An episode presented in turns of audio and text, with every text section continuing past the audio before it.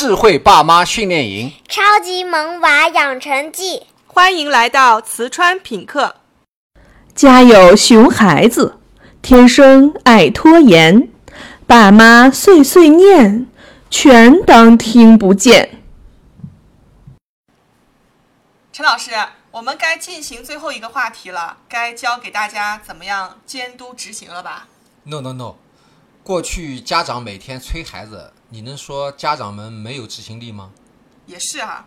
对呀，所以重点不是教给家长怎么去执行，而是教给家长们观念怎么转变。这怎么理解呢？你看哈，在咱们的记忆里，我们的父母教育我们的方式，你回忆一下。是纠正我们的习惯用的多呢，还是欣赏用的多？我觉得纠正我们的习惯用的是很多很多很多，欣赏我们是很少很少很少。好，那我们现在做爸妈了，对吧？嗯。那我们对孩子用的是纠正多呢，还是欣赏用的多呢？嗯，现在我们还是纠正的多，欣赏的少。对，大多数家长是不怎么会用欣赏的。是的。对，那如果家长纠正的观念不变。前一天和孩子约谈的时候和颜悦色的，第二天孩子没做到，家长们就又打回原形了。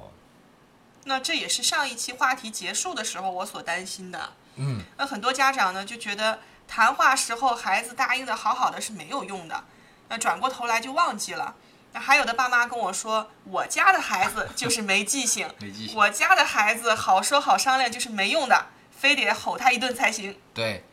所以说，家长们首先要在观念上做出改改变，家长的行为才会改变，才会得到想要的结果呀。那这一点我非常赞同。可是转变的是什么呢？那首先要转变的就是放下自己的标准。家长们非常容易去到了一个状态，就是前一天和孩子们聊得挺好的，孩子也挺乖的啊。可是究竟孩子听进去了没有呢？家长没把握，对吧？嗯。那就非常的想用孩子第二天的行为来印证到底谈话有没有效，然后就盯着孩子。假如孩子在孩子在家长的眼中没有多大的改变啦，那不吻合家长心目中的标准或者期盼啦，那家长过去一直催的习惯就会不自觉地跑出来。嗯，孩子要是还是没加快速度，那家长可能就要爆发了呀。嗯，我觉得这个是挺普遍的一个现象。所以说，第一个转变就是家长们要学会放下自己的标准。是的，观念的转变。其次就是对“长赏识”这两个字的理解。赏识，先是识别，从孩子的行动中识别的是他不听话、不守承诺，你就会责怪他。如果你从他的行为中识别的是他的动机，想要配合家长，想要不迟到。那你说的就会是另外一番话了。是的，那如果这个观念转变了，我觉得委屈妈妈就有救了，不用总是那么冒火了。是啊，那孩子的动机是什么呢？每个孩子的动机都是我愿意做到更好，好受人夸奖嘛，愿意配合别人的，得到大人爱护的。我们将心比心好了，我们小时候是不是这个样子嘛？嗯，是的。如果你觉得孩子的行为不吻合你的标准，让你失望了。那你一定会是这样的场景就会发生了。嗯，哎，我我来学一下啊。嗯啊，昨天我们说的好好的，今天你怎么又这么慢？嗯，常见。快点快点，又要迟到了！你再这样下去，我就不管你了啊。嗯，这个也是。啊，你非得要我发火啊？对。嗯，对，是这样的。是，太常见了。那可是一个看孩子行为背后的动机的爸妈，他们的说话会是这样的，你再听听啊。嗯。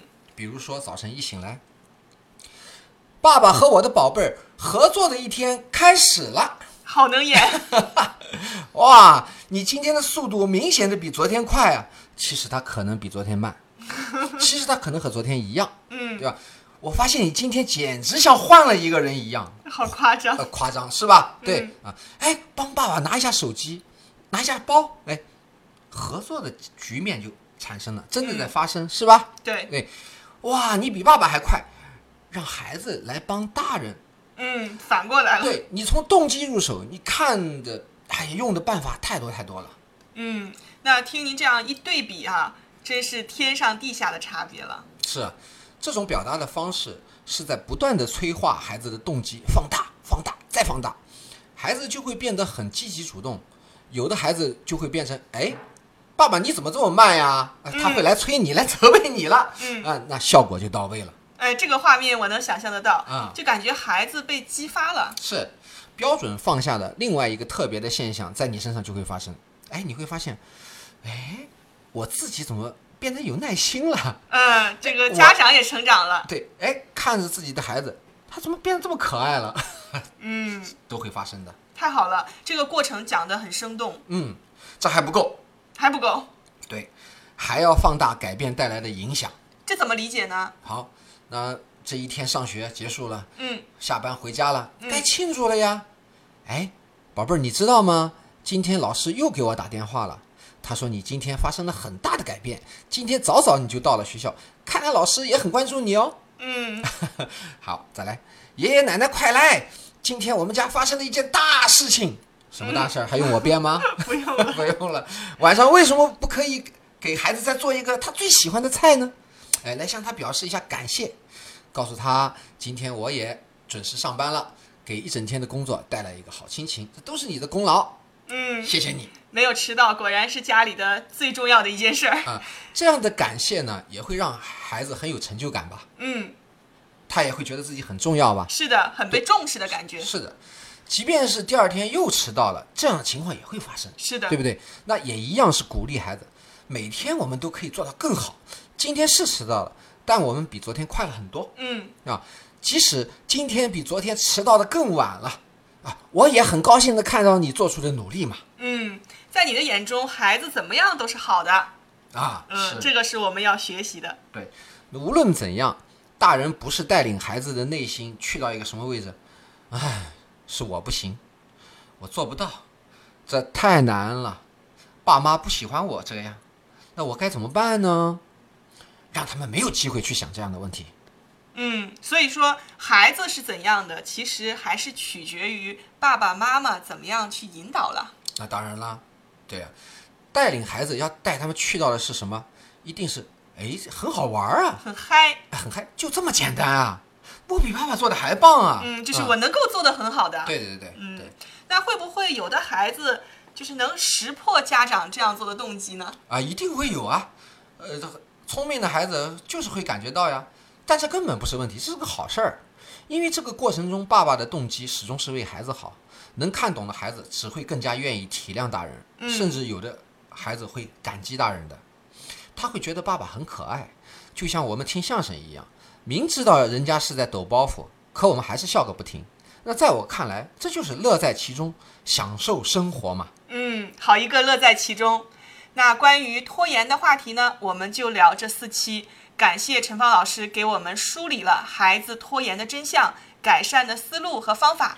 那相信您在课程当中一定收获满满吧。好，谢谢大家。其实整个的过程就是家长们不断提升自己能力的过程，从读懂孩子开始，到放平心态，学会约谈，到真诚的跟孩子沟通，再到用赏识的办法，呃，不断的刺激孩子的大脑，催生孩子不断向上的意识，最后收获一个有能力为自己负责任的孩子。最后，我想对大家说的是，爸爸妈妈们。把你们的力气不要再花在纠正孩子的习惯上，而是花在培养孩子的优秀品质上，一劳永逸。好的，谢谢陈芳老师，欢迎家长朋友们继续关注我们的瓷川品课。